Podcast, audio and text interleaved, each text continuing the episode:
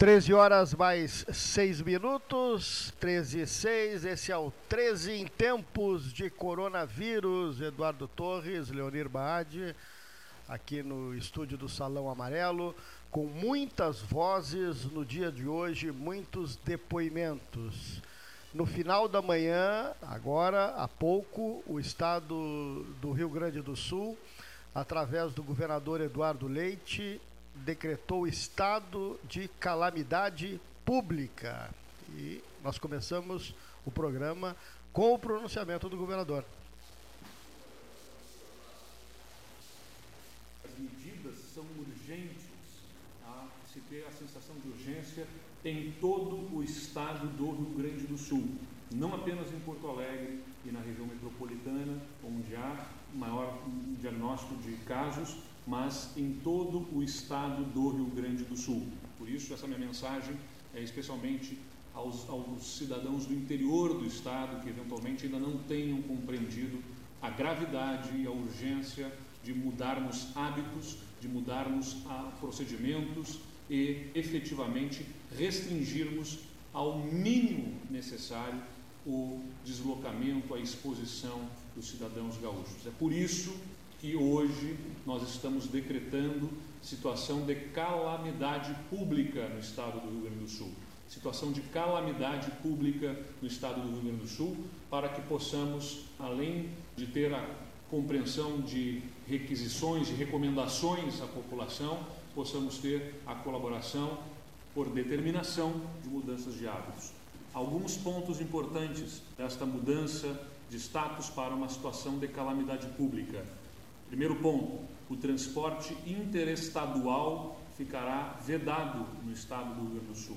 Transporte para outros estados está vedado no estado do Rio Grande do Sul. O transporte intermunicipal poderá acontecer com até 50% da capacidade dos ônibus. Até 50% da capacidade dos ônibus no transporte entre os municípios. Vedado também no transporte coletivo urbano, transporte nos ônibus além da capacidade de passageiros sentados. Uh, são vedações novas a partir deste decreto de calamidade pública. No comércio, nós estamos determinando a alteração, também eh, orientações e determinações para a restrição ao comércio de uh, os itens essenciais a um número de itens por consumidor. Né? Os supermercados, os mercados deverão observar um número de itens por consumidor naqueles itens essenciais à população e também a determinação de não alteração de preços, de não prática de preços abusivos por conta dessa situação de absoluta excepcionalidade. Esse decreto Portanto, prevê esta alteração aí, esta determinação para o comércio no estado do Rio Grande do Sul, evitando a prática de preços abusivos nessa situação de excepcionalidade. Também determinará horários específicos e setores específicos no comércio para a população de risco, aqueles doentes crônicos, aqueles uh, em idade maior do que 60 uh, anos, uh, que deverão observar, que precisam fazer as suas compras, que precisam se abastecer e vão ter também a definição de horários específicos no comércio. para shopping centers, o fechamento de todo o comércio não essencial, de áreas não essenciais, com a exceção de restaurantes dentro de uma recomendação também de restrição de farmácias, clínicas, supermercados e agências bancárias que poderão manter os seus serviços, mas a quem também estarão submetidos, como todo o comércio, a obrigação de reforço da higienização, uh, reforçarem a limpeza constante de superfícies e áreas de contato da população, dos seus clientes e também o fornecimento, a disponibilização de itens de higiene para a população, incluído álcool gel e sabonete para os seus estabelecimentos. Além disso, nos restaurantes, a distância mínima de 2 metros e a redução da capacidade, portanto, dos restaurantes para redução de exposição a, a riscos aí de contágio em âmbitos de restaurantes. comércio e indústria, todo o setor privado do Rio Grande do Sul também terão a determinação de estabelecerem planos de revezamento de servidores, de redução e alteração de jornadas, de escalas para que se reduza a exposição e o fluxo destes trabalhadores, desses funcionários, com a dispersão, portanto, deste contato entre os seus funcionários, de forma a evitarmos contato em grande escala e também para que o transporte coletivo possa suportar reduzindo o horário de pico e dispersando essa população, essa circulação ao longo do dia. Então, deverá ser observado pela iniciativa privada planos de escala, revezamento e alterações de jornada suficientes para reduzirmos o fluxo de pessoas. No âmbito do poder público, do governo do Estado, estamos suspendendo prazos administrativos de processos e também prorrogando alvarás de estabelecimentos para que não haja a necessidade de circulação dessas pessoas com a demanda de alvarás, né, os profissionais e os estabelecimentos comerciais. Nós estamos dispensando de buscarem, neste momento de absoluta excepcionalidade, os seus alvarás, portanto, suspensos os prazos, não haverá revogação desses alvarás.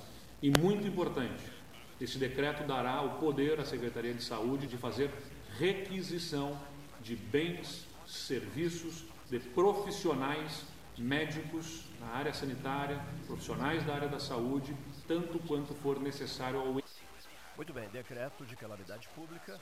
Governador do estado, Eduardo Figueiredo Cavaleiro Leite, manifestando-se manifestando no Palácio, no, Palácio Piratini. Muito bem. É, vamos ouvir a prefeita de Pelotas, Paula Chil, Paula Chil de Mascarenhas, ao vivo. São agora, pela hora oficial, Ótica Cristal, 13 horas 13 minutos, 13 e 13. Boa tarde, prefeita. Boa tarde, Cleiton. Boa tarde a ti, a todos os componentes aí da mesa às 13 horas e a todos os ouvintes. Eu estava ouvindo agora o noticiário do Rio de Janeiro, eh, que fez o levantamento geral. No país, seis, seis pessoas morreram, né? De seis ontem, já. De ontem para hoje. Duas Mais de ontem para hoje. Quatro ontem, dois hoje, seis. Total, seis. Totalização seis. Eu fiquei ontem contente quando Paulo Gastão Neto me repassou o balanço do local, de Pelotas, e, e, e, e os números os números eram, digamos assim, positivos, na, no bom sentido, positivos no bom sentido, né, prefeita? Sim, no sentido de que não temos ainda nenhum caso confirmado, né, Cleiton? Temos 16 casos uh, a última, o último boletim anunciou isso, 16 casos suspeitos. A gente imagina que vai, vai ter já alguma notícia sobre o resultado de alguns desses casos hoje, acho que no boletim das quatro a gente já atualiza, uh, mas ainda não tivemos confirmação. Uh, mas de qualquer forma são, são casos suspeitos, nenhuma confirmação ainda em Pelotas. Claro, isso é positivo porque é inevitável que chegue aqui, né? Esse vírus vai chegar a todos os recantos do planeta. Mas uh, quanto mais demorar a chegar, quanto mais nós evitarmos a propagação do vírus, quanto mais lenta ela for no nosso território, mais o nosso sistema de saúde vai ter condições de dar as respostas para aqueles que vão precisar desse sistema, né? para aqueles que necessitem de hospitalização, de UTI. Nós precisamos uh, evitar que chegue ao máximo e depois que chegar, evitar que se propague. Por isso que uh, é, um, é, um, é uma crise que a gente enfrenta em que cada cidadão e cada cidadã tem um papel extremamente relevante, não só o poder público, as instituições públicas, mas cada indivíduo tem uma enorme responsabilidade. Prefeito, há casos, o Paulo já vai perguntar, há casos em que a pessoa vai direto para o laboratório, para um laboratório particular, né? E de repente Sim. custa chegar ao, ao, ao, Na verdade, ao, digamos assim, ao QG, ao QG muito, central. Houve, houve muita, muito debate aí pelas redes sociais, gente dizendo que tinha casos confirmados. Uh, as pessoas, agora, pelo que eu soube, os laboratórios particulares, a gente já pediu que nos informem sempre, mas eles vão acabar uh, parando de fazer os exames daqui a pouco por falta de mas seja como for, os exames feitos pelos laboratórios particulares, eles, só, eles precisam depois passar pela contraprova do LACEN, do, do Laboratório do Governo do Estado. Só depois dessa contraprova é que se pode confirmar o caso. Então, repito, dados oficiais, neste momento nós não temos nenhuma confirmação de uh, coronavírus em Pelotas, de Covid-19 em Pelotas, porque não há, se houve alguma, algum positivo em algum laboratório particular, ele só vai ser confirmado depois dessa contraprova no LACEN. Pelo telefone aqui, é, pelo celular, pergunte à prefeita se, se há um plano para a vacinação da população. aquela vacinação marcada para o dia 23. Sim, ela foi antecipada para o dia 23. A Secretaria de Saúde está se organizando. Ontem, a terceira coordenadoria uh, de saúde nos informou que chegariam hoje as vacinas, ainda não tive essa informação que já chegaram. Uh, chegando, a, a, nós vamos uh, separar em, em três momentos. O primeiro momento vai ser destinado aos idosos, e aos servidores da saúde. Hoje a Brigada Militar, o comandante, uh, Coronel Perac, aqui do CFPO Sul, me solicitou que os, os agentes de segurança pudessem também participar dessa primeira etapa. Eu vou, eu não confirmei isso a ele, vou, eles, ficariam, eles fariam parte da segunda etapa, seria mais adiante um pouco, no início de abril, mas uh, eu fiquei de falar com a secretária de saúde porque nós temos que priorizar aqueles aquelas pessoas que, que realmente são mais vulneráveis. Né? Tanto os idosos, que são, que fazem parte do grupo de risco, quanto os servidores da saúde que vão estar lá na ponta de lança, né, cuidando dos doentes, dos infectados que precisam uh, se proteger mais.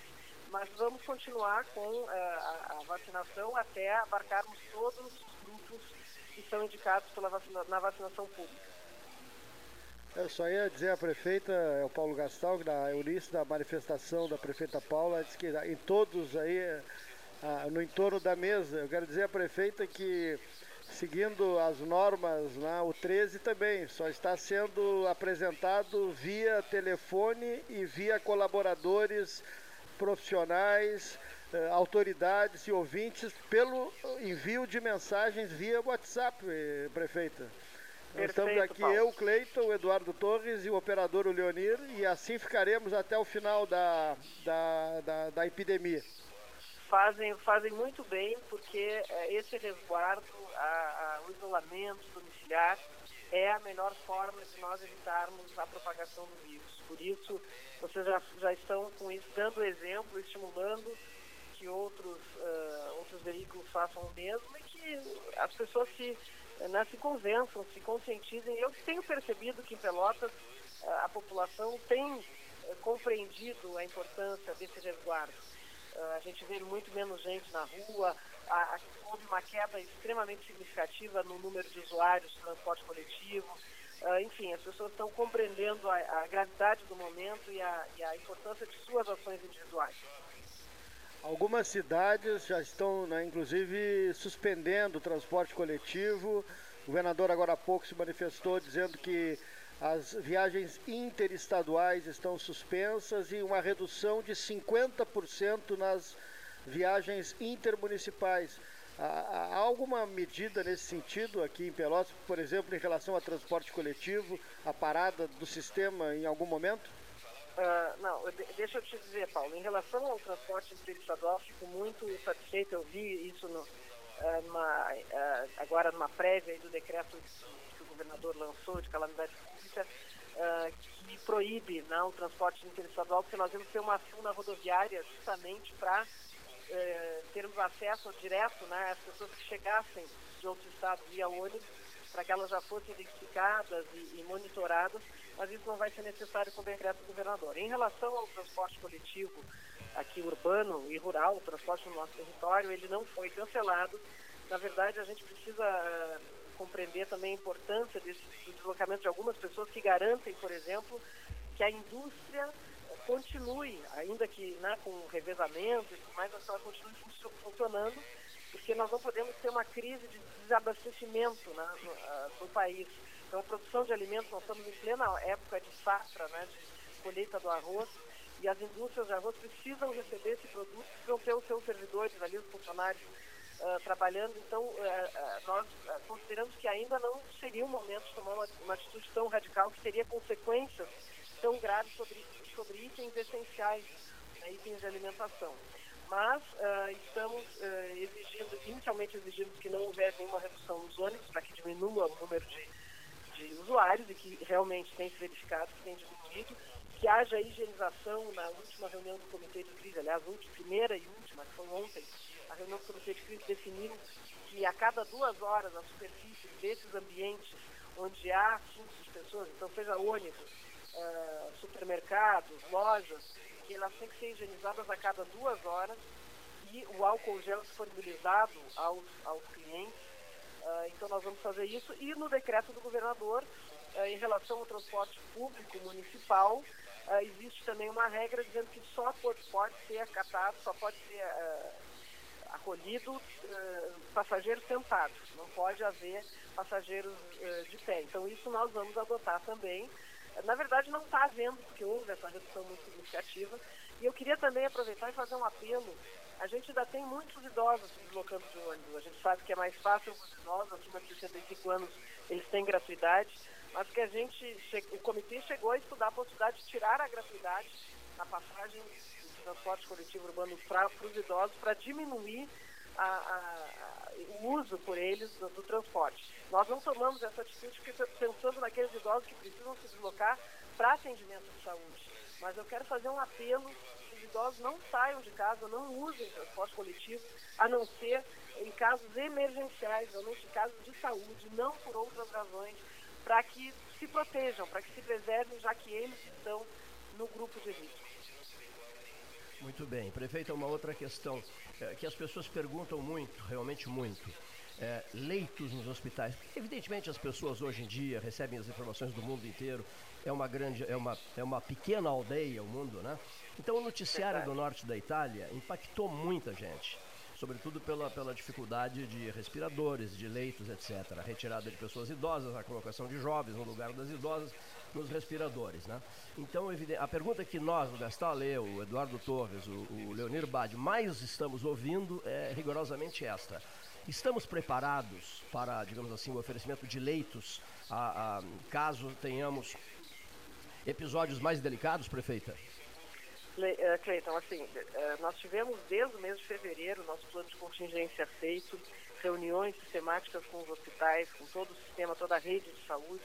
Então nós já temos um fluxo programado, o hospital de referência é o HE, o hospital de, de retaguarda é a Santa Casa, e já estamos preocupados em aumentar o número de leitos e de leitos de UTI, uh, ah, tanto que já uh, a Santa Casa disponibilizou, que é o hospital que tem maior espaço físico disponibilizou uh, um, uma nova ala que não está sendo usada e que fica perto do hospital do HE, das estruturas do HE, o que vai permitir que a equipe, o HE tem mais equipe, tem folga de equipe, que a equipe do HE possa ajudar nesse, nesse espaço. E nós comunicamos ontem, cumprindo o prazo determinado pelo governo do Estado, a, a relação de equipamentos que vamos precisar para esse local e para outros locais, como por exemplo a estrutura que seria destinada à UPA Bento, que é, né, pretendemos que receba o centro de especialidades, uh, que é um espaço vazio, claro, precisa ser adequado para adaptá-lo, nós vamos de uns 10, 15 dias, mas é um local também que nós pensamos que pode uh, vir a receber pacientes. Agora, eu quero dizer o seguinte, lá na Itália, que tem um, um bom sistema de saúde, uh, e que não deu conta, houve, na verdade, pela análise especialistas, não, uma, a, a sociedade demorou para se dar conta da gravidade. Então, o governo até tomou algumas atitudes, muita gente viajou, saiu para outros países e na volta veio contaminado, infectado. E, e aí houve esse, esse boom, né, essa explosão de contaminação e o sistema não, não, não deu conta. Então, uh, o que nós precisamos evitar no Brasil, em Pelotas, mas no Brasil inteiro, é justamente essa propagação rápida demais do, do, do contágio, porque não há sistema que dê conta disso. Nós, nós, nós aqui em Pelotas tomamos atitudes e decisões a tempo, muito a tempo, tanto que já temos, já estamos seguindo padrões uh, de estados e municípios onde já tem até contágio local e nós não temos sequer um, uh, um, um uh, doente ainda confirmado. Então nós estamos agindo a tempo mas precisamos da ajuda, da colaboração de toda a sociedade para que a gente tome as, as devidas uh, precauções para que justamente o vírus, depois que chegar, ele se alastre com mais lentidão. Essa é a grande, esse é o grande desafio, para que o nosso sistema dê conta disso. Nós estamos preparados, mas precisamos dessa colaboração e, e acreditamos que com isso vamos conseguir uh, dar as respostas necessárias para os casos graves, para os casos que precisam de internação. É importante registrar que essas pessoas, esses 16 casos suspeitos hoje, uh, são pessoas com sintomas que estão em isolamento domiciliar, todas elas em isolamento domiciliar. Não há nenhum caso que tenha exigido hospitalização. Uh, então, uh, nós não temos os casos mais graves ainda, mesmo suspeitos, eu quero dizer, né, que, que tenham demandado hospitalização.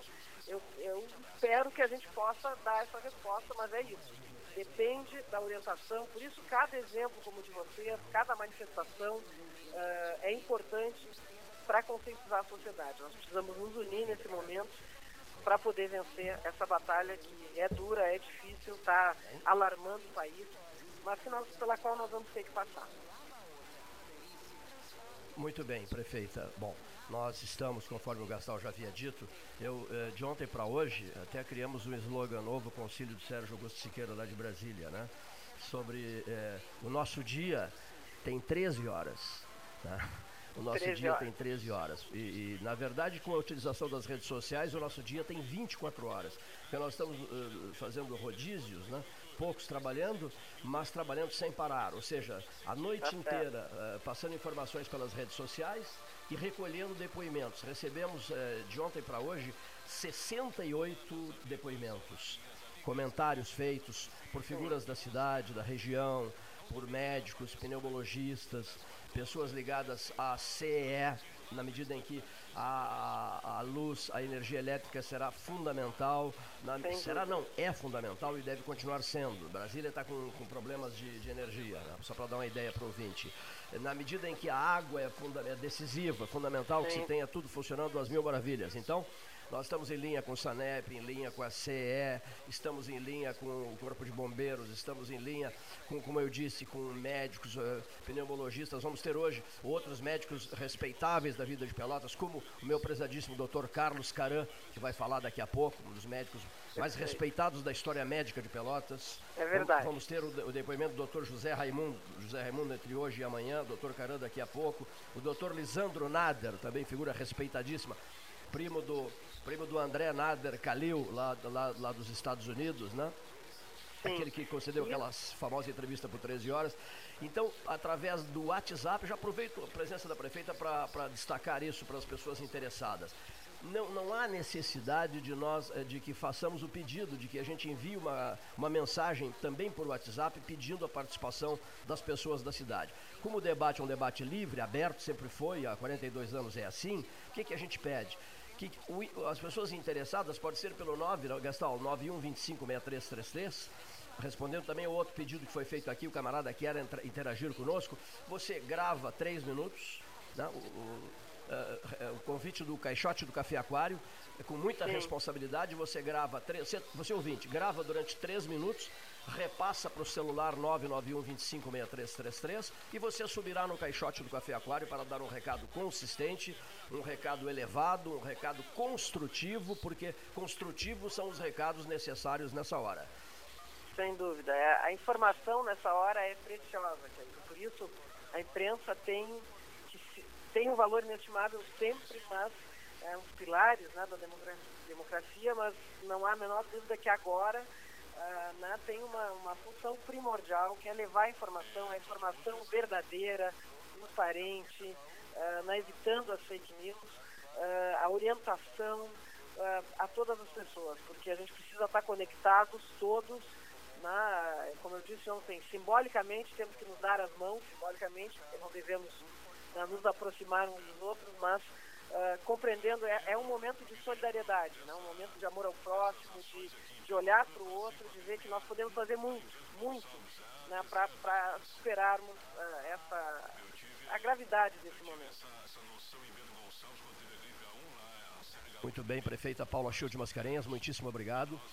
Vocês têm um QG aí, não? Um... E, e pode, pode usar o canal, o município pode usar esse canal aqui, prefeito. A hora que quiser. A hora que quiser está aberto. Perfeito.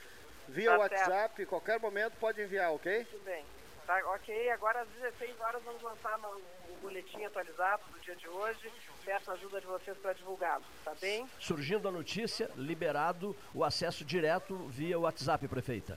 Perfeito. Muito obrigada, Cleiton. Um grande abraço, bom Obrigada trabalho. a todos vocês. Um grande abraço. Trabalho também. Sugestões que se ouça a doutora Julieta Fripp, tradicional frequentadora do 13, trabalho maravilhoso que ela faz na Universidade Federal de Pelotas, que se ouça o professor José Raimundo, já, já, o José Raimundo é meu amigo pessoal e já, já fiz o pedido a ele, doutor Lisandro Nader vai falar daqui a pouco, doutor Carlos Caran vai falar daqui a pouco, Eduardo Amaro da Silveira vai falar de Brasília daqui a pouco, Nasser Jorge vai falar também daqui a pouco, Gastal, que outros nomes tu sugeres aí?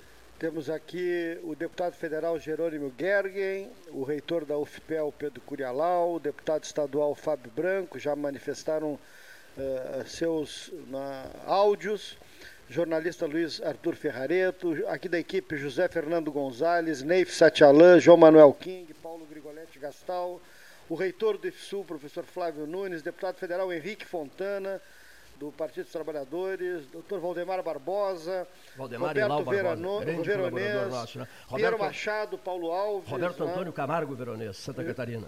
Rio de eh, Brasília, Carlos Eduardo Beresdorf, Moacir Otílio, prefeito de Pedro Osório, João Garcia, jornalista, enfim, temos aqui áudios para hoje, para amanhã, para abastecer os nossos ouvintes com 68, muitas né? informações. É todo Sessenta- momento chegando. Em Gastal, 68 pessoas prontas né, para a manifestação. Interessante fazer rádio assim, né? 68 pessoas significa trabalhar dia e noite né, com esse objetivo. Outra coisa E as vou- pessoas também enviando, dando Sim. retorno ao programa, né? Exato, atendendo ao, ao apelo feito pelo programa. Outra coisa, todas essas pessoas que estão subindo no caixote do Café Aquário através do WhatsApp, não necessariamente, não significa que nós estejamos a lançá-las para um cargo público, né? para que concorram a vice-prefeito ou vice-prefeita de Pelotas, para que concorram futuramente a deputado estadual, federal, a senador da República, ou agora para que concorram à vereança. né? Se nós fôssemos computar o número de pessoas que se manifestaram ao microfone do 13 nos últimos 42 anos, e todas então, desde que falassem aqui, estivessem sendo lançadas por nós para um cargo público, não haveria cargos públicos suficientes. Não- não teríamos como colocá-las, eleitas que seriam, né? não teríamos como colocá-las em cargo público nenhum. Faça-me o favor. Olha aqui, ó, pelo amor de Deus. Prestação de serviços, noite dia, dia e noite. Eu só queria dizer uma coisa para os ouvintes. Eu, eh, a noite passada, eu tenho trabalhado muito no computador durante a madrugada, até 4, 5. Ontem foi até 6 e 25 da manhã.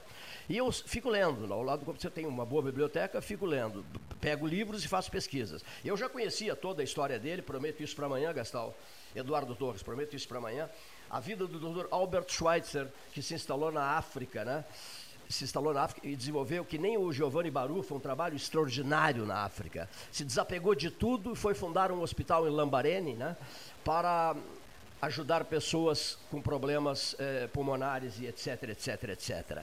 E o exemplo local, o amigo de Dom Antônio Zátera, professor Giovanni Barufa, grande amigo do Dr. Gilberto Moura, um dos nossos convidados. No momento, o Gilberto Moura está atrapalhadíssimo na na Natura, trabalha noite e dia também, um trabalho extraordinário.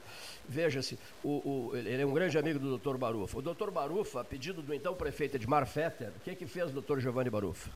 Erradicou o mal de Chagas, no sul do Rio Grande. Talvez seja melhor para o ouvinte entender isso agora do que em outro momento. Estivéssemos nós há, um, há meio ano atrás fazendo lou- louvações ao, ao Barufa por causa da erradicação do mal de Chagas, Eduardo, talvez o ouvinte não entendesse direito. Mas agora sentindo na própria pele, correndo riscos, riscos pra, com a sua saúde, o camarada vai entender, qualquer pessoa, qualquer um de nós vai entender melhor o drama vivido eh, é, pelas pessoas por ocasião de pestes, coisas no gênero. A- a- o mal de Chagas atingiu todo o sul do Rio Grande, mais de 25 municípios. E o italiano Barufa, que foi trazido por Dom Antônio Zatra, ah, Dom Antônio, uma meia dúzia de Dom Antônios, hein, se tivéssemos. O que que ele fez, o Barufa? O Barufa erradicou o mal de Chagas. O Barufa era um seguidor de Albert Schweitzer. Amanhã eu vou falar sobre os dois, sobre Barufa e Schweitzer. E uma pergunta ao Dr. Gilberto, ao Gilberto, Dr. Gilberto Moura. Ah, é possível conversar-se com o Barufa? É uma pergunta que eu deixo aqui. Até me, me desculpe por ter feito a pergunta no ar, mas foi no impulso. Seria possível ouvir, gravar, gravar que fosse, né?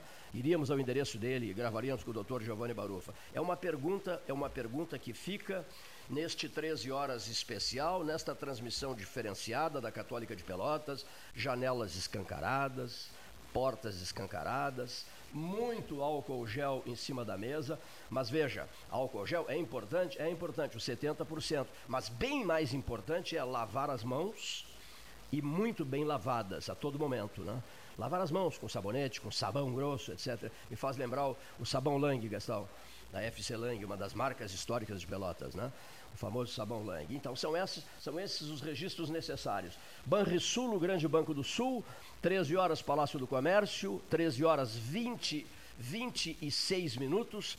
Vamos ouvir agora professor da Universidade Federal do Rio Grande do Sul, da URGS, grande amigo de Armindo Antônio Ranzolin, Flávio Alcaraz Gomes, Cândido Norberto, nosso amigo, é a maior autoridade em rádio do estado do Rio Grande do Sul. Vou deixar um pedido ao reitor José Carlos Pereira Baquetini Júnior e outro pedido ao reitor Pedro Rodrigues Curialau. Eu venho sugerindo já um bocado de tempo, ouçamos, devemos ouvir, o, o, o Paulo sabe bem disso, a gente tem o dever de ouvir o Ferrareto ele ministrou conferências extraordinárias, é convidado pelo país inteiro. Por quê? É a, é a memória do rádio do Rio Grande do Sul, é um profundo conhecedor do rádio, profundo conhecedor do rádio, um professor brilhante, consagrado nacionalmente. Nasceu, uh, vou, vou, oferecer de presente um, um, um automóvel uh, Renault para quem acertar, viu? José, José Luiz de Lima Laitano e a Renault Sul oferecem um carro, um pouco arriscado essa minha, né? Mas olha aqui, ó. Onde nasceu Luiz Arthur Ferrareto? Essa é a pergunta. Só, só vale para vocês os três. Eduardo, Gastal e, e Eduardo, Gastal e, e, Leonir. Onde nasceu Luiz Arthur Ferrareto? Ganha um Renault Danisul. Um Renault, um Renault oferecido pela Renault Sul Pelotas, em Balverdu. Onde nasceu Luiz Arthur Ferrareto? não querem ganhar o automóvel. Tá tudo bem. Não tem Bagé? Não, não, não. Rio Grande.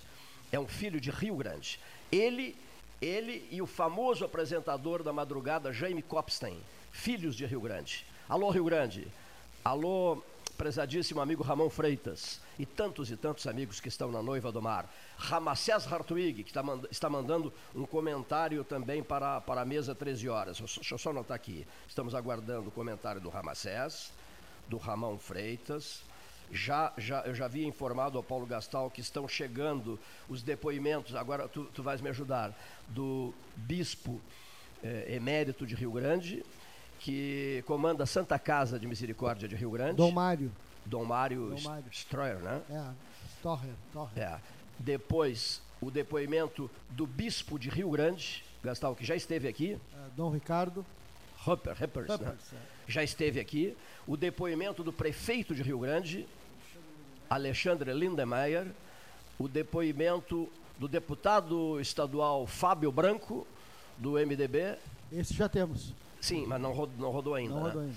Depoimento, quem mais de Rio Grande, meu Deus do céu, que eu havia. Eu queria que o Paulo, o Paulo Ricardo, o Paulo Ricardo Correa, também eu gostaria de ouvir o Paulo Ricardo Correa, meu amigo na rede social, filho de Paulo Correa, uma das grandes vozes do, do, do Rio Grande do Sul. Quero ouvir também, Gastal, o depoimento do Volney Castro, narrador histórico do futebol de Pelotas, marca fortíssima no nosso futebol e um amigo, e um amigo do coração que comandou vários programas 13 horas. Ícone do rádio esportivo pelotense, olha só, diz o, diz o Leonir Baade. Bem, dito isso, vamos ouçamos o professor Luiz Arthur Ferrareto. Boa tarde, 13 horas. Boa tarde, colegas aí dessa mesa redonda, desse programa tão importante para a comunidade na zona sul do estado. Eu não sou da área médica e, portanto, vou falar do que eu entendo. O que eu acho que eu entendo é de jornalismo, de informação, de rádio. Portanto, atenção ouvintes, busquem as informações corretas nesse momento de tanta tensão, nesse momento de alarme, de um pouco de nervosismo, de preocupação com seus familiares. Busquem informações corretas, de fontes seguras, de autoridades sensatas, de jornalistas que estão entrevistando cientistas, médicos, médicos que têm o que dizer. Tá? E se cuidem. A gente precisa vencer isso aí com prevenção. Nós precisamos fazer tudo aquilo que está sendo dito pelas autoridades. Mas atenção, gente, não acreditem em fake news. Se vocês receberem uma informação, essa informação é do primo, do avô, do amigo, que foi repassada no grupo da família de WhatsApp. Peguem uma frase dessa informação, coloquem no Google, na internet, e verifiquem se isso é verdadeiro. É fácil de verificar. Existem vários sites fazendo esse trabalho, a imprensa está fazendo um trabalho muito sério de esclarecimento. Então, não acreditem em fake news, gente. Vamos acreditar na verdade, no que está sendo provado cientificamente, na experiência de outros países no combate a essa epidemia, a essa pandemia. É um problema mundial. Não é uma coisa que atinge apenas as pessoas mais velhas, não é um exagero, não é uma histeria, é um momento que nós precisamos de muita tranquilidade. Precisamos parar, pensar e buscar a informação correta. Um grande abraço a todos vocês, é um prazer estar conversando com vocês aí através do microfone da Rádio da Universidade. Um grande abraço. Luiz Arthur Ferrareto, portanto, falando de Porto Alegre, né? professor da URGS, celebridade do ensino superior, professor universitário, especialista em rádio. Rádio que, segundo, segundo o norte-americano Bill Gates, né? Claro, é um exagero a frase do Bill Gates, mas ela é um sinal de amor ao rádio, né? O rádio ainda vai transmitir o funeral da internet, diz o Bill Gates, claro. E nós tivemos a oportunidade de conhecê-lo no famoso Oceanário de Lisboa, que eu considero, ele é um oceanário, digamos assim, me ajuda, de não é grande demais, nem pequeno demais. É um é, meio termo, né? É, é, belíssimo, né? Pois é, belíssimo. Na cidade nova ali onde foi a Expo 98, né? Isso mesmo. E é a paixão é, dele, Gates. É o Oceanário de Lisboa, sabia? Oceanário belíssimo, é. né? fantástico. Né? Eu tive a oportunidade já de conhecer. É, belíssimo. É um lugar, Gastão, que dá vontade de voltar, né? A, a pergunta que não quer calar aos rio-grandinos.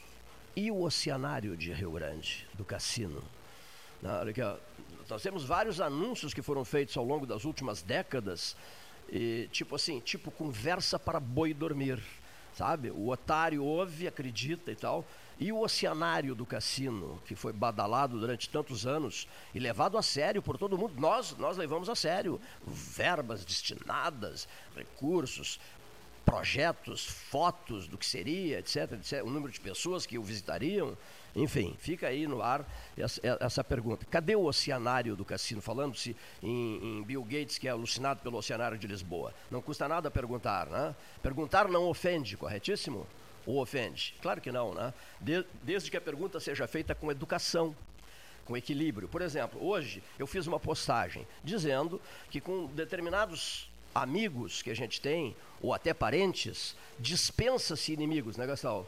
Dispensa-se inimigos. O presidente da República não precisa de inimigos, tendo como filho Eduardo Bolsonaro, que num momento extremamente infeliz, é, inadequado, impróprio, faz um ataque à, à, República Popular da China, né, num momento de turbulência, ora Deus, começa lá, né, começa o problema do, do Covid lá, da, da, do coronavírus lá, se esparrama pelo mundo inteiro.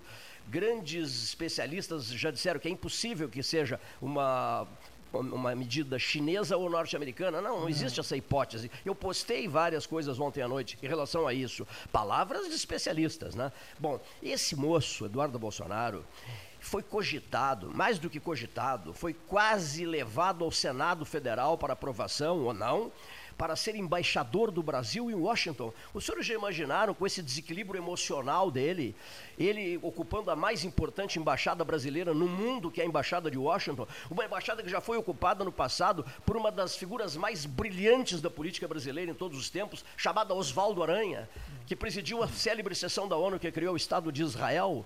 Oswaldo Aranha, que tinha acesso ao, ao, ao gabinete do presidente Roosevelt, entrava no gabinete do presidente Franklin Delano Roosevelt, como nós entramos aqui no Salão Amarelo do 13 horas, no sétimo andar do Palácio do Comércio. A Aranha brilhou intensamente nos Estados Unidos, pois o governo cogitou mandar o filho do presidente da República para embaixador do Brasil nos Estados Unidos. E isso é simplesmente inaceitável. Eu ouvi já inúmeros depoimentos de figuras do Itamaraty, o Paulo também, porque nós temos alguns laços bons com o Itamaraty desde o tempo em que o embaixador Jorge Konder Borhausen, embaixador do Brasil em Portugal, escancarou a embaixada brasileira em Lisboa para os 500 anos do Brasil, que foram, foram idealizados pelo 13 Horas com a Universidade Católica e a Universidade Federal. Então passamos a conviver com figuras importantes figuras importantes do, do, do, do, mundo europeu. Ora Deus, e, da embaixa, e, e, também do Itamaraty, por quê? Por causa da participação do, Marco Maciel, presidente da Comissão Nacional do Quinto Centenário do Brasil, vice-presidente da República, veio para cá conviver conosco, participar de uma confraternização voltada para os 500 anos e que tinha vínculos fortíssimos com poderosos embaixadores brasileiros. Inacreditável que o país tenha cogitado do destempero do senhor Eduardo Bolsonaro para tê-lo como embaixador em Washington. É simplesmente inaceitável. Pois bem, só para encerrar minha fala aqui, eu registrei isso hoje na rede social, registrei por registrar, e houve quem se incomodasse com isso, dizendo isso é coisa de esquerdista. Não, não, não tem nada a ver com esquerdismo, esquerdista daqui ou dali, não tem nada a ver com isso. Tem que ver com despreparo com, de, de, de deseducação, falta de preparo para a função. É impossível pensar-se que um camarada que faz um ataque, como é. fez a China, numa hora turbulenta dessas, tenha o mínimo de condição emocional para ocupar uma função desse porte. Até porque o Brasil pode precisar da China claro. para ter atendido algumas reivindicações, como a China já está ajudando a Itália, e né, com equipamentos, com, com a China. Nós, nós, nós negociamos uma barbaridade com a China. Mas, Xi Jinping uh, recebeu o Bolsonaro. Não é uma questão de com todas as honras em Pequim. Nós temos um presidente que realmente está se comportando muito mal nessa crise. Eh, Pode ser maneira, que aprenda. Né, Pode ser que aprenda. E isso não tem nada de esquerdismo.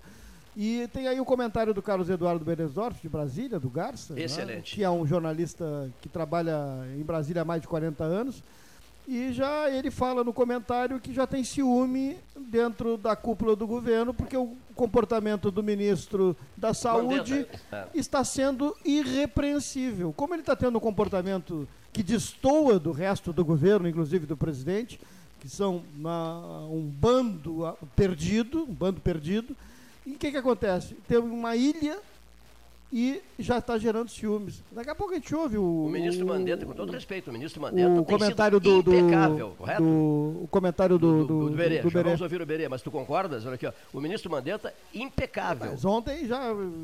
Não, adversários dele.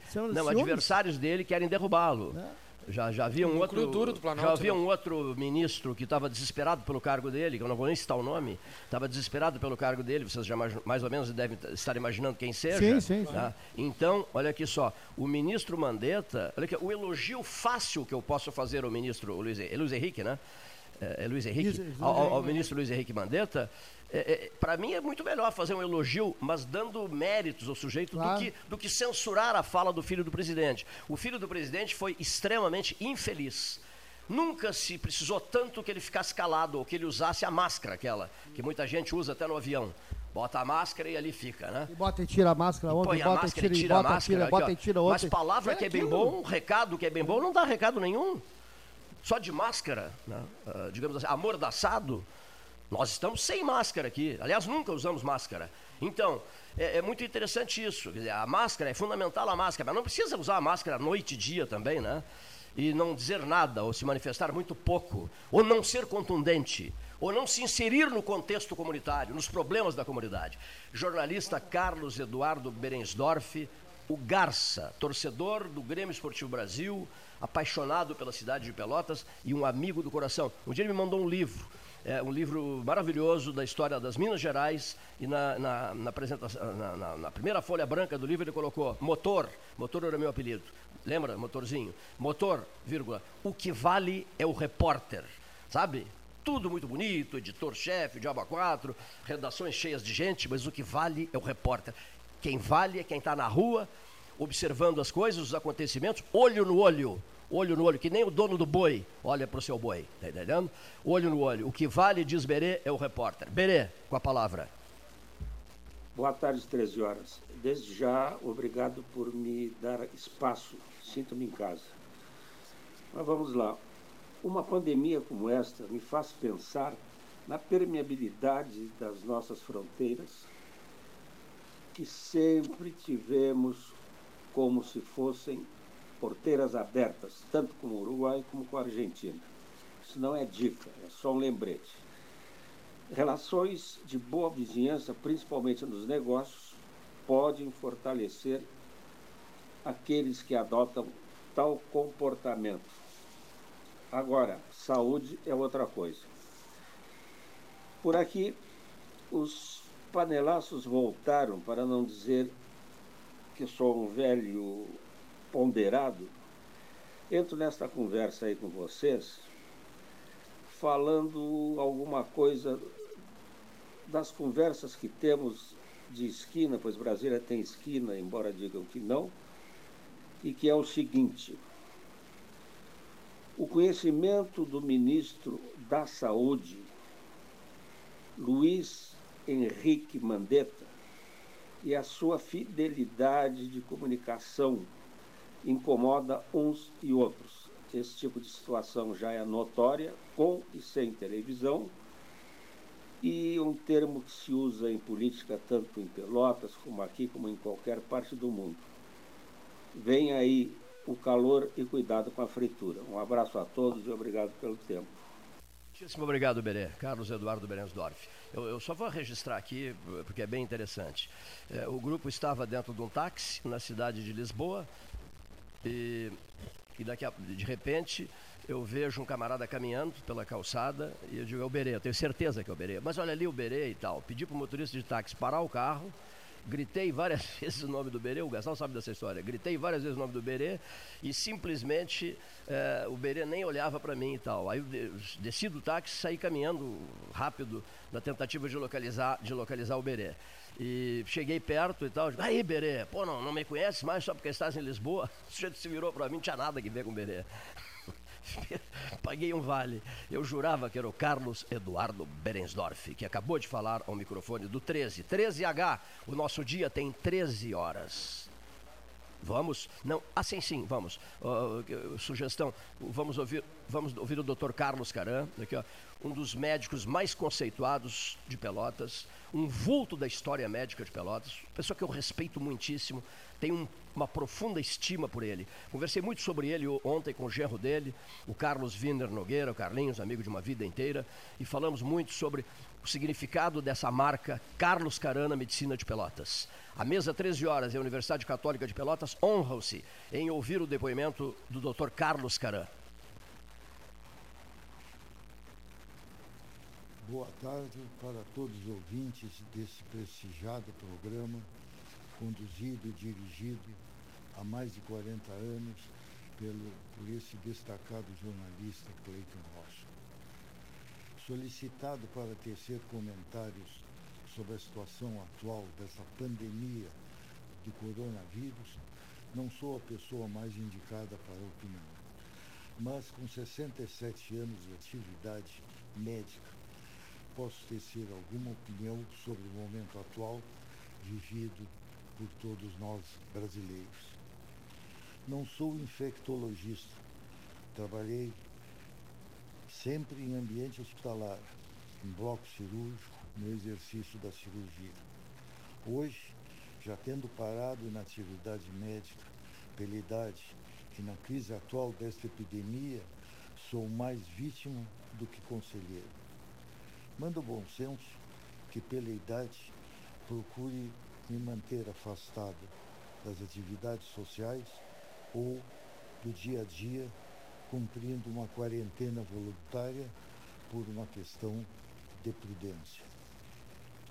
Em toda a minha vida profissional, nunca vi ou vivi uma epidemia desse porte, dessa abrangência.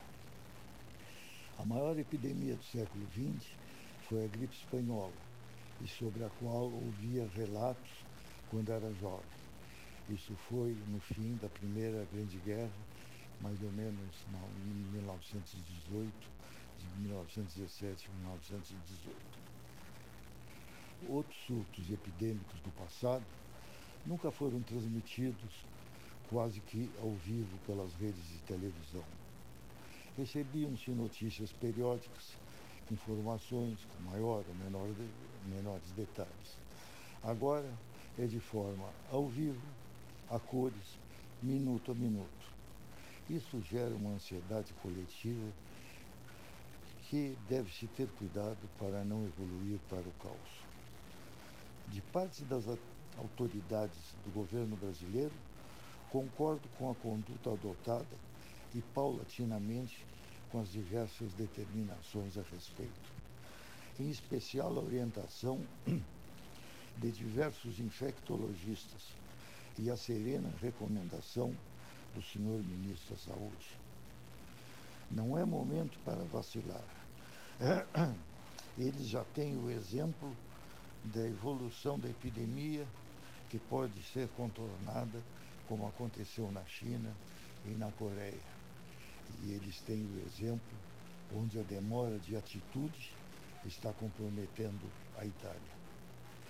Vamos passar um momento de sacrifício para vencer e ultrapassar essa epidemia, a qual ainda não alcançou o seu pico. Acatando o conselho das autoridades, e se tivermos que pecar, vamos pecar por excesso de zelo e não por irresponsabilidade. Lamentavelmente também, o custo de toda essa estrutura é imenso. E o custo pós-crise, com as repercussões econômicas, são altamente preocupantes e talvez avassaladoras. Quero agradecer ao amigo Cleiton pelo convite para me manifestar a respeito do momento atual. Obrigado. Oscaran, pessoa que eu admiro muito, todos nós admiramos muito, um vulto histórico da medicina de Pelotas, com a sua manifestação importantíssima, né? falando sobre eh, o homem que esteve no bloco cirúrgico, como foi o caso dele, né? milhares e milhares de vezes e que agora está observando de fora né, e acompanhando e, e, alertando para o que se viveu no passado, em 1918, a gripe espanhola, quando ele era muito jovem. E as preocupações de todos naquela época, discutindo a questão com seriedade, com responsabilidade, mas não omissos. O que me assusta um pouco às vezes é o comportamento omisso de alguns em relação ao tema. É, para homenagear o Dr. Carlos Carão, um, um, teatro mitológico ou um sermão em azulejos que a gente encontra lá no claustro do convento de São Francisco, em Salvador, na Bahia. Só com três, três mensagens, elas vêm em latim, mas depois é, são passadas para o português. Antes de tudo, deve-se cuidar da alma. Né? É o quadro 24, lá do claustro. A ciência, o segundo registro, a ciência aperfeiçoa a natureza é o vigésimo quadro lá do claustro. E a vida disciplinada, estimado amigo Carlos Caran, exige ânimo atento. É o quadro, é o quadro de número 7, lá do claustro do convento de São Francisco, a maravilhosa e sempre encantadora Salvador, na Bahia. Ouçamos o depoimento de um médico respeitadíssimo aqui e fora daqui, cujo sobrenome se envolve com o sobrenome do, do André Nader Khalil dos Estados Unidos, que é o doutor Lisandro Nader, filho de Farid Nader, tão qualificado quanto o pai, né, duas figuras exemplares de Pelotas. O Farid dirá: Não, eu nasci em Rio Grande, eu sei. Né, e torcemos ambos pelo Futebol Clube Rio Grandense. Camisetas tenho do Futebol Clube Rio Grandense presenteadas pelo meu estimado Farid Nader. Voltou com tudo? Inclusive ganhou um clássico, ganhou do Rio Grande, parece 2 a 0 um Mas então eu vou pedir um churrasco pro Farid. Ah. É. Perdeu o final do São Paulo. O homem do futebol também? Não, o Eduardo, Voltamos? exatamente. O voltou, guri teimoso, voltou, o guri teimoso voltou? voltou? Ah. O Joga terceirona, inclusive a estreia do Rio Grandense é Eu te contra o Farroupilha. mas agora está suspenso tudo. É, agora está Tá- suspenso, mas estrearia contra o Farroupilha. estão precisando de um treinador, Paulo? Ia estrear contra o Farroupilha, estaria na excursão e sair um Fusca para ver o Rio Grandense. Inclusive, Eu estava na excursão desse Fusca, olha aqui. inclusive a estreia era no dia 13 de abril. Fusca ou Carmanguia? Olha aqui. O, eu, não, eles não estão precisando de um treinador? O guri teimoso não está precisando de um treinador na Rio Grande? Eu me habilito. Eu quero iniciar minha carreira de treinador de futebol. Vou parar com o rádio vou me dedicar ao futebol. O meu, meu professor de, de- Meu treinador, professor, não, não vou dizer, não quero criar mal-estar para ninguém aqui. Né, É o Abel. Não, pobre do Abel, né? Dançou o Abel, né? Dançou. O Adilson Batista é o meu modelo. Adilson Batista, olha O aqui. Abel conseguiu dançar sem, em 90 dias sem ganhar um pilo do Sem Vasco. ganhar, sem ganhar nada do Vasco, né? Zero. Que outro exemplo de treinador nós temos, assim, ah, um, tre- treinador inesquecível? O que, que vocês diriam? No mau sentido e no bom sentido, um treinador No inesquecível. mau hein? sentido tem tantos. Tem, tem tantos no mau sentido, né? Bom, mas vamos adiante, olha aqui. Ó. Eu disse o seguinte, vamos ouvir o depoimento, acabamos saindo por estradas secundárias, recuperando outros episódios. Mas a figura eh, exemplar, o médico exemplar, respeitadíssimo, que nós admiramos muito, e todo mundo que, que, que é seu cliente, eh, seu paciente, o admira uma barbaridade, o doutor Lisandro Nader. com a palavra nesse momento, nesse 13 horas diferenciado. Boa tarde, 13 horas.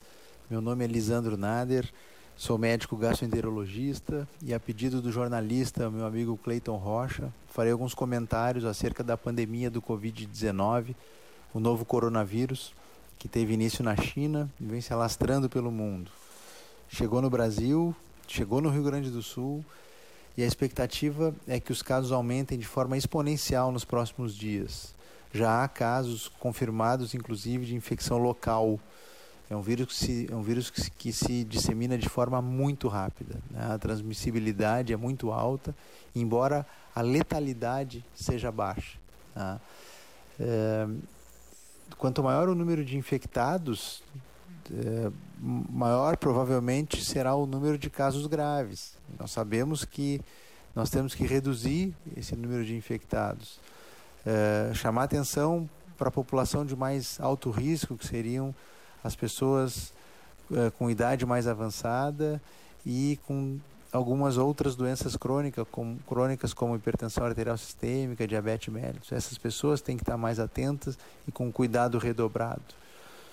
É, o período de incubação do vírus, que é quando ainda não há sintomas, mas a pessoa infectada já transmite o vírus, é de quatro dias, variando de dois a sete, e alguns estudos mostrando um período de incubação de 14 dias. É, é muito importante salientar isso, que as pessoas sem nenhum sintoma, elas podem transmitir o vírus. E a medida mais importante de prevenção é o isolamento social, tá? seguido é, da lavagem das mãos. É muito importante lavar as mãos frequentemente com água e sabão ou higienizar com álcool gel. É importante é, evitar tocar nas mucosas dos olhos, do nariz e da boca. É muito comum que a gente tenha esse hábito de é, tocar nas superfícies que estão contaminadas e, e, levarmos a mão ao rosto. Isso facilita a transmissão do vírus. Outra medida importante é manter pelo menos um metro de distância entre as pessoas. Busque informações confiáveis, né? não espalhe nem acredite em notícias falsas, porque isso só vai uh, gerar pânico, não vai ajudar em nada uh, com que a gente possa passar por esse período uh, de uma maneira mais, mais tranquila. É muito importante pensar no outro, né? Nós somos um povo muito afetivo, nós gostamos do abraço, do beijo, nós gostamos de nos reunir. Mas agora é hora de recolher, é hora de ficar em casa para que nós possamos reduzir os nossos casos de infecção. Né?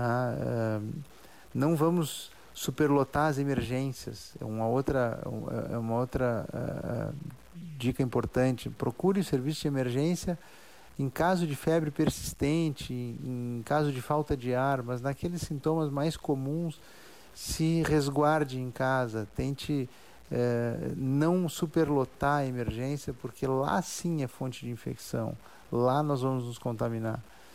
É, vamos deixar para que a emergência fique é, tenha energia para atender casos graves, realmente graves. Né, vamos entender que é, estar isolado não é uma punição, e sim uma preservação e contribuição para o bem comum. Né? Acho muito importante que cada cidadão deve ser muito consciente e responsável eh, pelos seus atos. Né? Eu espero, Cleiton, ter ajudado. Eh, vamos nos cuidar, vamos nos proteger. Eh, um abraço a todos e que possamos passar com tranquilidade, ou pelo menos com a maior tranquilidade possível, por esse, por esse período da pandemia do coronavírus. Um abraço. Um abraço, prezadíssimo Lisandro. Né? Conversando com a mesa, com os integrantes da mesa, 13 horas. Neste neste dia. Me ajuda, qual é o dia mesmo? Dia, dia, qual é o dia? 19 do mês de março de 2020. Quem poderia imaginar que nós estivéssemos uh, vivenciando, uh, passando por um momento desses? E olha, eu, eu, eu tenho alguns amigos que continuam negando isso, sabe? Continuam negando, estão sempre dizendo que há outras doenças que estão na hora, que que não, não, não tem a devida atenção, etc. Só que são doenças antigas já, né? né? E essa é uma doença nova, esse é um vírus novo e que vem mostrando, digamos assim, eh, ele, vírus, na sua, na sua missão, ele vem mostrando competência, porque ele vem matando indistintamente no mundo inteiro. Então, por que, que os senhores estão transmitindo sobre isso? Por, por uma razão muito simples. O país parou, a Ásia parou, a Europa parou, a África parou, a Índia que não tinha, tem agora. A Índia tem. Oscar José Magalhães me passou ontem, professor Oscar José Magalhães, todo o levantamento dos problemas que, que acabam de surgir com o Covid-19 na Índia, que até bem pouco tempo não tinha. E o processo de multiplicação do vírus é que é, que é alarmante, que é assustador, atingindo, atingindo os pulmões, as vias respiratórias, etc, etc. né? Então, por que que nós estamos... Essa pergunta não deve ser, ser destinada, ser encaminhada a nós. Não, e porque Isso ele, é uma pergunta ele, para... ele superlota o sistema de saúde, É. inclusive o inglês já mudaram a tática né, de, de, de supressão, porque as pessoas precisam de UTI, porque precisam ficar duas semanas em respiradouros, de, de, de duas a três semanas, eh, com entubadas, com, então satura o sistema de saúde. Essa é a questão. E a Itália está vivendo isso nesse momento. né? Pessoas com mais de 80 anos já estão sendo deixadas de lado. A famosa escolha de Sofia é uma coisa muito, muito, muito grave. Não- é, a gente viu já tanta coisa em outros países, né? terremotos, furacões, e, e agora passa a viver um, aqui no- é uma, essa pandemia. Realmente é uma coisa nova para todos nós. Assim, né? De maneira que eh, não acreditar ou minimizar é um sinal né, de, de alienação, uma coisa meio fora do, do, É. do- do- do- do- do rumo normal das coisas. Tem gente que está negando, né? Tudo bem, é, tem o direito de tem negar. gente que diz que a Terra é negar, plana, né? Tem um Quem grupo são, aí quem que diz que são a Terra os, é plana. aqui, Tem pergunta, quem são os esquerdopatas na mesa? O presidente Bolsonaro com desprestígio popular, três pontos de interrogação. Total, Di- diz aí, total, total. Diz aí para, diz aí para essas Panelaço pessoas, ontem contra ele foi Diz aí para essas pessoas que o presidente está com aprovação de em cada, em cada 4,3 aprovam seu governo pelo Ibope. Tá? Bom, então, aí, assim, e aí começa, né? O camarada manda dizer que está ocorrendo uma interferência ao fundo, e está, infelizmente. É, lembra que há pessoas perguntando à prefeita e que a pergunta não foi encaminhada pelo 13. Não foi encaminhada pelo 13 porque eu recebi agora, senão teria encaminhado. Qual é a pergunta? É impossível, chegam dezenas de perguntas né, e, e, e, por, por WhatsApp. É impossível fazer a leitura de todas elas, mas já vai ficar anotado aqui para perguntar à prefeita. Se haverá suspensão de cobranças de taxas, água, lixo e outros tributos em função dessa, dessa paralisação geral né, da cidade, do estado, do país, por conta do Covid-19. Então, isso é o 13 horas, né? abertura completa e total no diálogo com as pessoas. Lembrando, vamos ouvir agora o depoimento em seguidinha do, do Paulo Francisco Grigoletti Gastal, que é advogado. Lembrando que a Genovese Vinhos está conosco, o bacalhau famoso da Genovese à disposição dos interessados, com grandes promoções e produtos de altíssima qualidade, Alessandro Orengo na sua Genovese Vinhos. Transporte Santa Maria Limitada, ao lado do 13, uma marca histórica de Pelotas. A hora oficial Ótica Cristal, 14 horas e 9 minutos. O Café Aquários e seu caixote, visitadíssimo nos, nos últimos dias. Os postos Paulo Moreira, com o sistema tradicional do seu, da sua loja de conveniências, que é o xodó da cidade, ponto de encontro, papos políticos, papos esportivos, papos sobre a vida, papos sobre a vida e sobre a necessidade também de que as pessoas conversem mais, se encontrem, troquem ideias e não fiquem no isolamento ou atreladas à telefonia celular.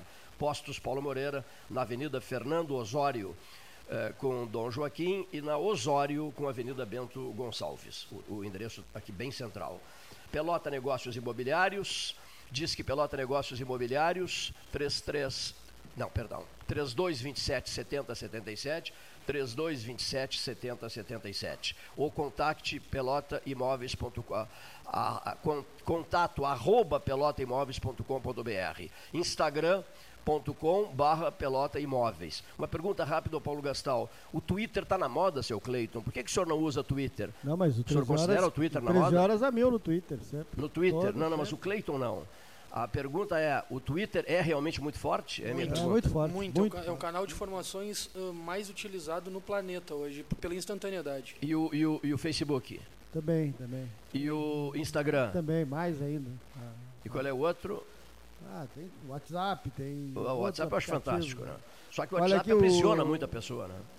Ontem nós fizemos a divulgação do Ajuda Coronavírus. Obrigado ao 13 pela divulgação da plataforma. Parabéns a todos. Ontem o 13 divulgou e hoje foi pauta no Jornal do Almoço. Olha a só.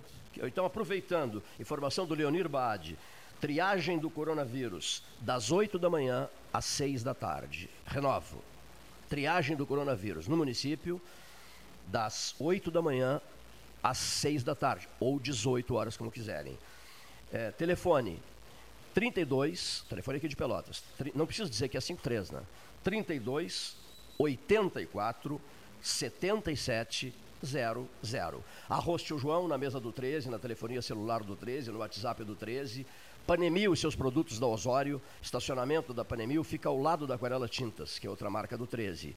Panemil, o endereço do pão, né? Onde você encontra a manteiga Dambi, onde você encontra o leite em saquinho plástico. né? Ali na Panemil tem, você encontra sempre, afora produtos maravilhosos do dia a dia da Panemil. Aquarela Tintas acabei de citar, eh, Porto 5, né, que está no nosso site, né Gastão? A Porto 5, o Rafael Nascimento, que vai falar de Lisboa daqui a pouco.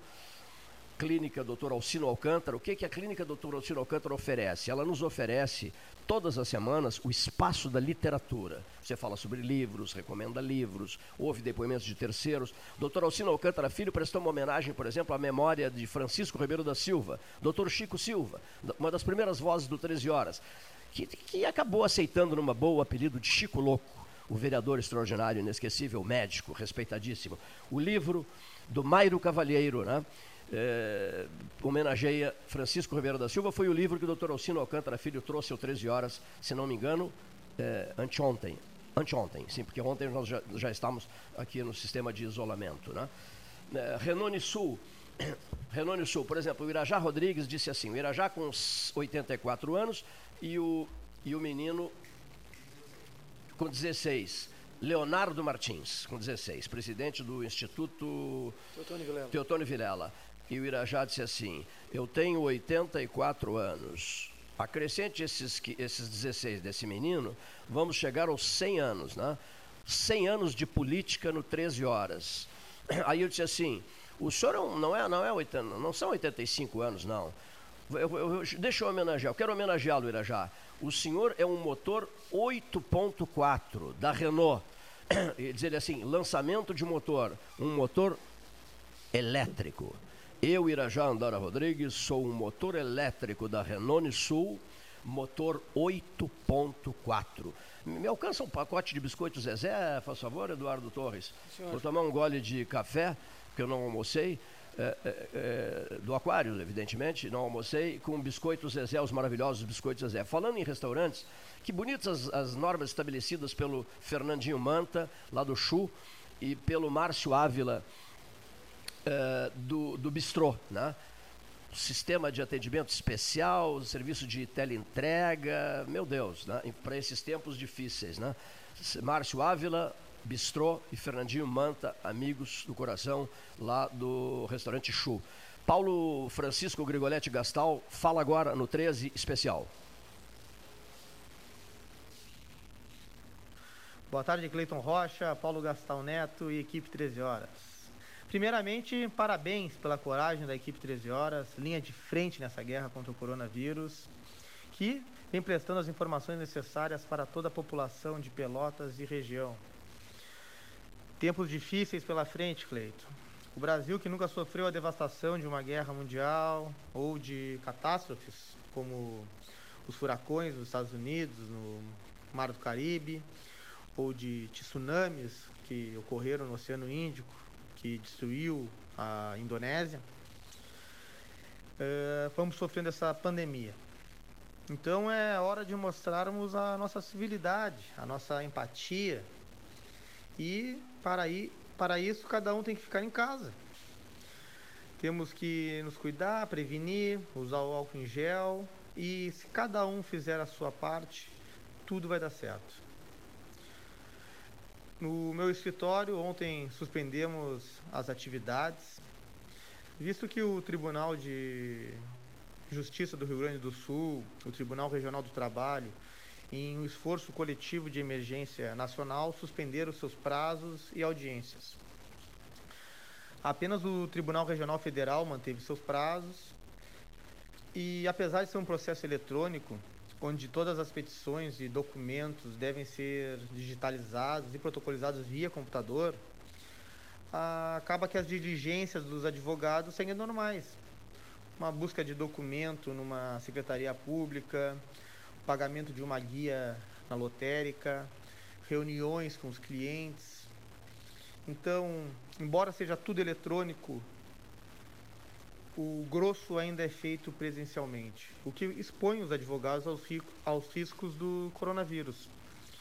Então a OAB já posicionou-se contra essa medida adotada pelo Tribunal Regional Federal e nos resta aguardar a manifestação do tribunal, até por um, uma questão de solidariedade e de empatia, como eu falei atrás, seria necessário suspender os prazos também da Justiça Federal. Embora seja essencial para os dias que estamos vivendo, o judiciário brasileiro que já não conseguia dar conta das suas demandas e que já é considerado atrasado, lento, agora simplesmente está parado. Paulo Francisco Grigoletti Gastal, advogado, uma boa tarde a todos. Muito bem, Paulo Francisco Grigoletti Gastal, advogado, conversando com a mesa do 13, nesse dia especial, com transmissão da Universidade Católica de Pelotas, do Salão Amarelo, Palácio do Comércio. Eu esqueci de destacar, por exemplo, os nossos amigos do Pontal da Barra, a dona Marisa, a dona Marisa, a dona Marisa Dutra, não, não, Mendes, Mendes, Mendes, dona Marisa Mendes, lá do Pontal da Barra. Porque pergunta-se muito sobre camarões, né, Leonir Bade? Uh, melhorou um pouquinho, né? Mas pouca coisa, né? Melhorou um pouquinho, mas pouca coisa. Frustração de safra. Frustração de safra. És um apaixonado por camarões ou não? Só não, só não os aprecio mais porque eles não são muito fáceis de conseguir a exceção lá no Pontal da Barra. Do Pontal da Barra tem bom tamanho, né? Do seu, do seu Ricardo Krause também tem bom tamanho o camarão lá no Laranjal. Lá no Laranjal, na Barra do Laranjal, né? Você encontra camarões de, de, de, de bom tamanho. Esta é a mesa 13, gerando do Palácio do Comércio. Mensagens, mensagens e mais mensagens. Né? Olha aqui, ó. Quero ouvir as impressões sobre os efeitos do Covid-19, do prestador de serviço autônomo modesto, do profissional liberal, da faxineira, dos pequenos comerciantes que não recebem, mas pagam para o governo. Nesses tempos de pandemia, alguns estão descobrindo surpresos e pela primeira vez que todos dividimos o mesmo espaço e respiramos do mesmo ar. Mas, embora estejamos, em tese, sob o mesmo direito, sob as mesmas normas legais, o efetivo exercício desses deveres e prerrogativas atinge e é usufruído de forma diferente pelos cidadãos. Talvez o Covid-19 tenha a capacidade de trazer luz ao obscurantismo daqueles que são apenas os, os usufrutuários das benesses, dos palácios e dos dinheiros do tesouro e cuja origem está nos altos tributos arrancados dos operários, dos vendedores ambulantes, das faxineiras, dos engraxates, dos biscateiros sem salário, sem carteira assinada, sem férias, sem plano de saúde, dos pequenos comerciantes, dos profissionais liberais que, com o toque de recolher, estão impedidos de trabalhar e deixarão de pagar os seus tributos, cujos beneficiários logo descobrirão que aquele depósito mensal mágico que a cada 30 dias brota em suas contas pode também deixar de ocorrer advogado Gilson da Silva Orleis. 13. Tribuna aberta, debate livre, opinião independente, todos os dias, há 42 anos, com a porta aberta para a manifestação de quem desejar. Até vou sugerir uma coisa: a, a, o Gilson pede que ouçamos outras pessoas. Eu já, eu já havia feito o pedido. Logo que nós ouvimos a prefeita Paula, Show de Mascarenhas, eu fiz um pedido que as pessoas subissem no caixote do Café Aquários, discassem para 991256333, gravassem o seu depoimento no seu telefone celular, um depoimento de 3, no máximo 4 minutos, e enviassem para cá, que nós iríamos colocar a fala de qualquer pessoa de Pelotas no ar, repassando as suas impressões sobre o momento que se vive. Né? Muito bem, então esse é o 13. Nós vamos às nossas mensagens e em seguidinha voltaremos.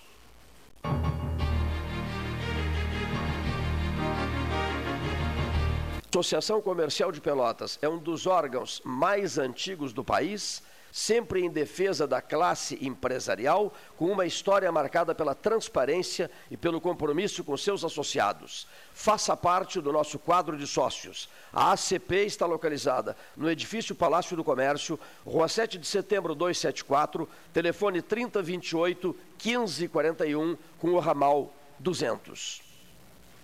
Nos últimos meses, o Sanep investiu muito no abastecimento de água. Foram construídas subadutoras, feitas substituições de rede, limpeza da tubulação e reativação de reservatórios. Nossos servidores também foram valorizados. Criamos adicional salarial de difícil acesso, compramos equipamentos de proteção individual, novos vestuários, novos veículos e o horário de atendimento foi ampliado. Tudo isso para melhorar o serviço à população. Você contribui e o Sanep retribui.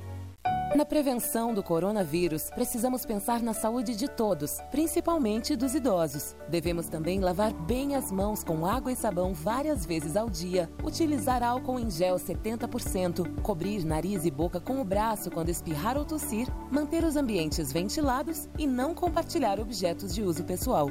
Depende de todos prevenir o coronavírus. Como diz o ditado, uma mão lava a outra. Secretaria da Saúde, Governo do Rio Grande do Sul. Bom Sul, qualidade em carnes suínas e bovinas. Avenida Fernando Osório, 6959. Telefone 3273-9351. Suba no caixote do Café Aquário para debater a duplicação da BR-116. A Ecosul investe em tecnologia para facilitar ainda mais a sua vida. Agora é possível pagar o pedágio com o cartão de débito.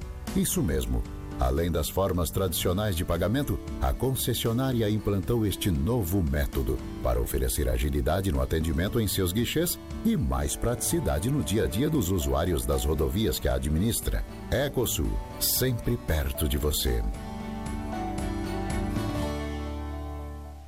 Genovese Vinhos, Delicateces, produtos de marca, a qualidade de sempre. Ligue 3225 7775. Doutor Amarante 526. Visite a sua Genovese Vinhos. Transformar sonhos em realidade. A Life Sleep Comfort chegou para ser a primeira multimarcas premium de colchões da região sul. As melhores marcas mundiais: a americana Simmons, a espanhola Flex, a francesa Epeda, todas em um só lugar. Tecnologia e qualidade internacionais com preço acessível. Life Sleep Comfort. Em Pelotas, na Osório, esquina Voluntários, na Professor Araújo 1458 e no Shopping Pelotas. Clínica de Imunologia e Alergia Dr. Alcino Alcântara Filho. Rinite, sinusite, bronquite, alergia a alimentos e medicamentos, alergia de pele, testes, vacinas. Clínica de Imunologia e Alergia Dr. Alcino Alcântara Filho. Em Pelotas, Rua Princesa Isabel 280 e em Rio Grande, Avenida Portugal 213. Ótica Cristal. Crediário, cartão ou cheque a vitrine do calçadão da Andrade Neves. Vivemos um momento onde o medo e a incerteza são sintomas que imperam no mundo. Nessas horas, precisamos nos colocar no lugar do outro e tomar atitudes pensando na saúde de todos, principalmente dos idosos. É como diz o ditado: uma mão lava a outra. Por isso, transforme as medidas de prevenção em hábitos no seu dia a dia. Cuidar de você é a melhor maneira de cuidar de todos, conter a disseminação e prevenir o coronavírus. Secretaria da Saúde, Governo do Rio Grande do Sul. Panemio, alimentos saudáveis e conveniências. Osório, esquina Rafael Pinto Bandeira. Teleentrega 3225 2577. Pelota Negócios Imobiliários. Administração, venda e locação de imóveis. Uma nova opção no mercado de Pelotas e região. O profissionalismo que você precisa com toda a atenção que você merece. Pelotaimóveis.com.br. Rua Santa Cruz 1679. Celular e WhatsApp 91 11 7432. Telefone 3227 7077. Pelota Negócios Imobiliários que você acha de poder escolher como e onde será o seu imóvel próprio? Pela primeira vez em Pelotas, você terá a possibilidade de construir o seu imóvel do jeitinho que sempre quis. Acesse o site www.meuporto5.com e nos conte mais sobre o Porto 5 dos seus sonhos. Ele pode ser seu com valores a partir de 128 mil reais. Porto 5. Conte seu sonho e juntos vamos realizá-lo.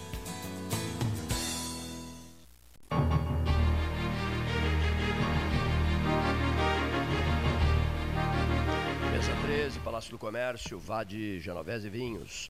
Ouvimos antes Paulo Francisco Grigoletti Gastal, advogado, conversando com a mesa do 13. Eh, temos alguns registros a fazer ainda aqui. Eh, começar pelas informações recebidas há minutos, enquanto os comerciais eram rodados, pelo Eduardo Torres. Estadão e também a jornalista Vera Magalhães que foram fechadas fronteiras terrestres com Argentina, Bolívia, Guiana Francesa, Guiana, Paraguai, Peru, Suriname e Colômbia. Chile e Uruguai ainda não estão na lista e haverá uma portaria específica para esses dois países. E mais alguma outra coisa do noticiário internacional? Permanece Ai- o número. O ainda número não. de vítimas no Brasil são seis, né? É. São Paulo, São Paulo e Rio de Janeiro. Isso. Né? Niterói tem também? Não, não, acho que não, né? São Paulo e Rio de Janeiro, são seis, né? São seis. É, uma outra informação, de novo, pedido aqui, eles estão perguntando muito sobre a triagem do coronavírus. Das 8 da manhã às 6 da tarde, pesquisa feita pelo Leonir Baad, telefone 3284-7700, eu repito, 3284-7700. Em seguida, Paulo Gastão Neto, do quarto andar do edifício da Universidade Católica de Pelotas. Vamos ouvir nos próximos dias o pessoal dos serviços essenciais, luz e água, né, em função, digamos, das perspectivas de problemas maiores eh, nesses próximos dias aqui referidos. Vamos ouvir Eduardo Amaro da Silveira, diretamente de Lisboa, não agora, fica para daqui a pouco, ou para amanhã no caso. Vai ficar para amanhã também o depoimento que chegou quase na hora do programa do Dr. Nasser Jorge, pneumologista, figura respeitadíssima, mas a, a, a manifestação do meu amigo Nasser Jorge ficou, não deu tempo de ser de ser o quê? Levada ao sistema de computação. Aí, daí, em relação a isso, eu já não entendo nada. Vamos, agora sim, ouvir dois depoimentos. Um depoimento, qual é, qual é o de agora? O doutor José Fernando Gonzalez. Doutor José Fernando Gonzalez, comentarista da mesa 13 horas, prezadíssimo amigo. Alô, José Fernando Gonzalez, no interior de Pelotas, hein? Como é que é mesmo o nome do lugar? É, não, não é Calheco, coisa nenhuma. É município de Morro Redondo. Município de Morro Redondo. Puxa, deu um branco agora. José Fernando Gonzalez.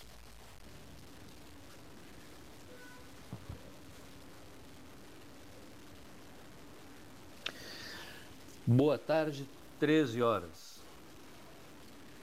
Meus amigos, o Brasil é realmente um país diferente de tudo quanto é razoável imaginarmos o que seja ou o que deva ser um país razoável. Nós estamos enfrentando uma epidemia terrível, absolutamente terrível, que assombra o mundo inteiro. Nós estamos vendo nações desenvolvidas como a Itália e a Espanha enfrentarem um verdadeiro drama de sobrevivência da sua população, com milhares de mortos. Aqui temos, por enquanto, uma estrutura que ainda num país de gigantescas proporções como é o Brasil, funciona ou está funcionando eh, a contento, pelo que parece. Temos um ministro da Saúde que gostaria de dizer aqui, da minha opinião, e tenho certeza que é de muitos brasileiros, um ministro da Saúde que é uma pessoa eh, absolutamente respeitável. O- as manifestações do nosso ministro da Saúde são motivo de orgulho para qualquer brasileiro. Pois a sociedade brasileira, num momento grave como este, continua estimulando uma luta política. Há um panelaço às oito da noite, o outro às nove da noite, um contra, o outro a favor. Nós não temos que continuar divididos, meus amigos do 13 Horas, não, não temos que continuar divididos nessa hora. O momento é de união, ou o Brasil se une contra o coronavírus, ou então nós somos apenas um bando de loucos e não uma nação. A favor do Bolsonaro, contra o Bolsonaro, todos nós estamos no mesmo barco, num país sujeito à atuação de um agente que nós não sabemos exatamente quantos brasileiros irá matar. Nós precisamos apoiar o governo, seja o governo que for. Se fosse o PT no governo, todos teriam que apoiar o PT, assim como todos terão que apoiar o governo que temos, porque dependemos das autoridades do governo que temos para combater essa dificuldade que nós todos estamos enfrentando.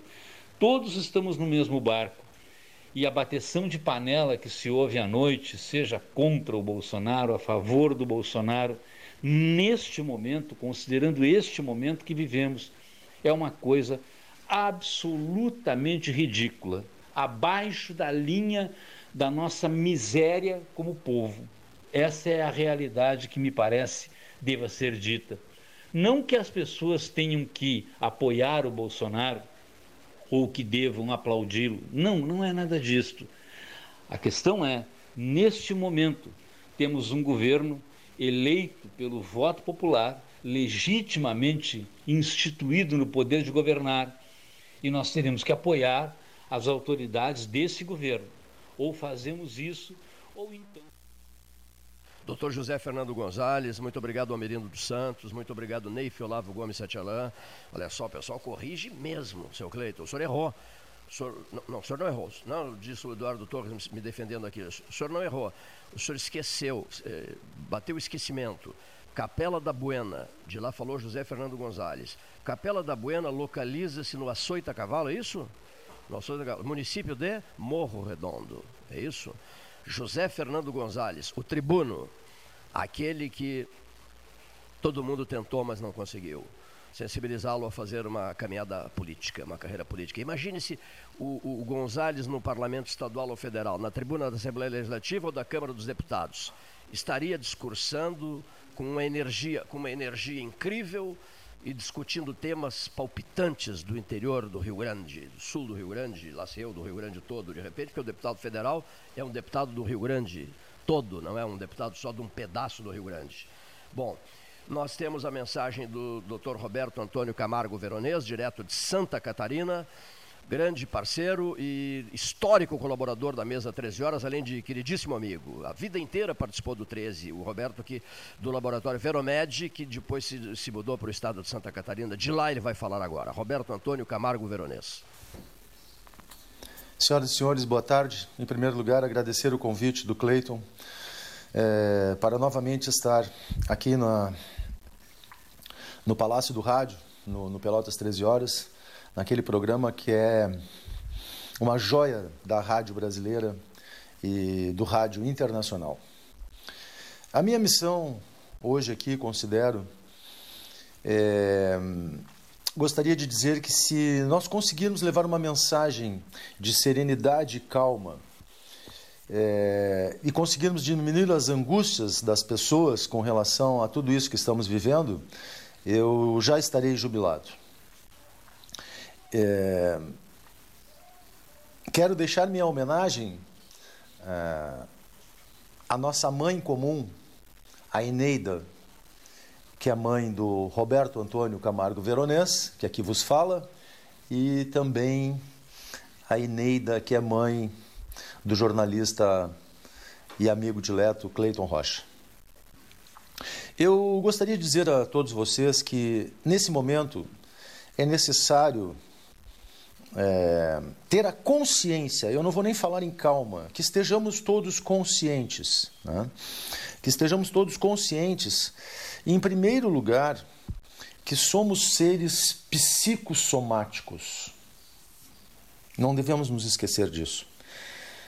Essa lição eu trago da Faculdade de Medicina da Universidade Federal de Pelotas, que é a qual devo o início da minha formação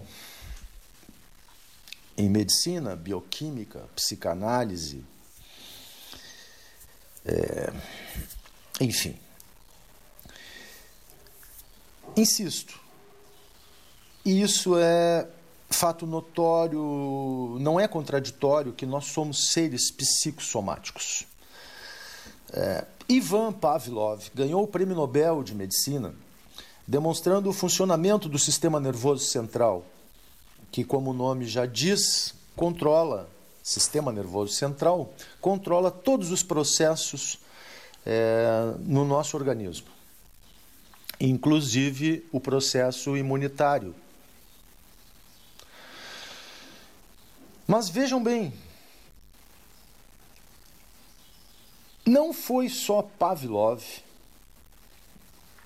que se referiu ao poder da consciência.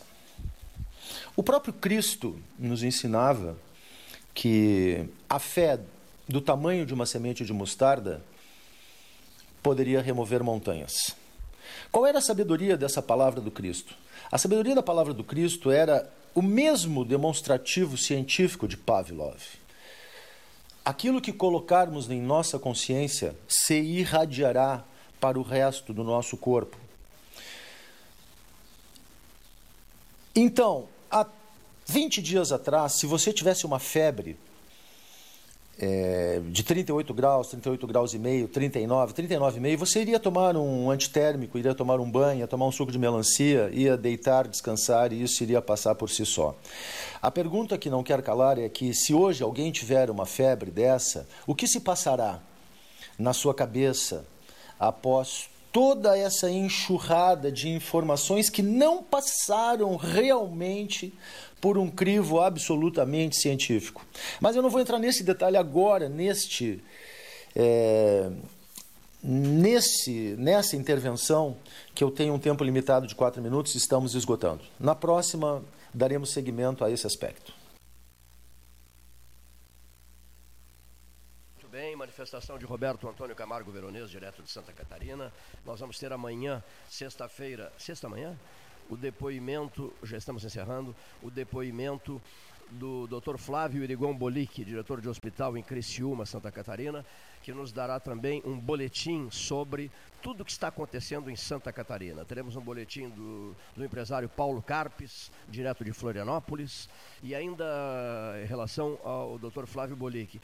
Foi ele quem enviou senhor ouvinte e prezado Leonir Baade, Paulo Gastão Neto no quarto andar do edifício da Católica, o áudio da cientista questionando os salários dos jogadores de futebol, os salários multimilionários dos jogadores de celebridades mundiais e o salário dos cientistas, o que recebem os cientistas, né? Porque agora nós estamos na, nas mãos da ciência. Né? E, não, e não nos pés dos jogadores de futebol. Estamos nas mãos da ciência. E os cientistas são muito mal pagos na relação direta com os jogadores de futebol, sobretudo as celebridades internacionais.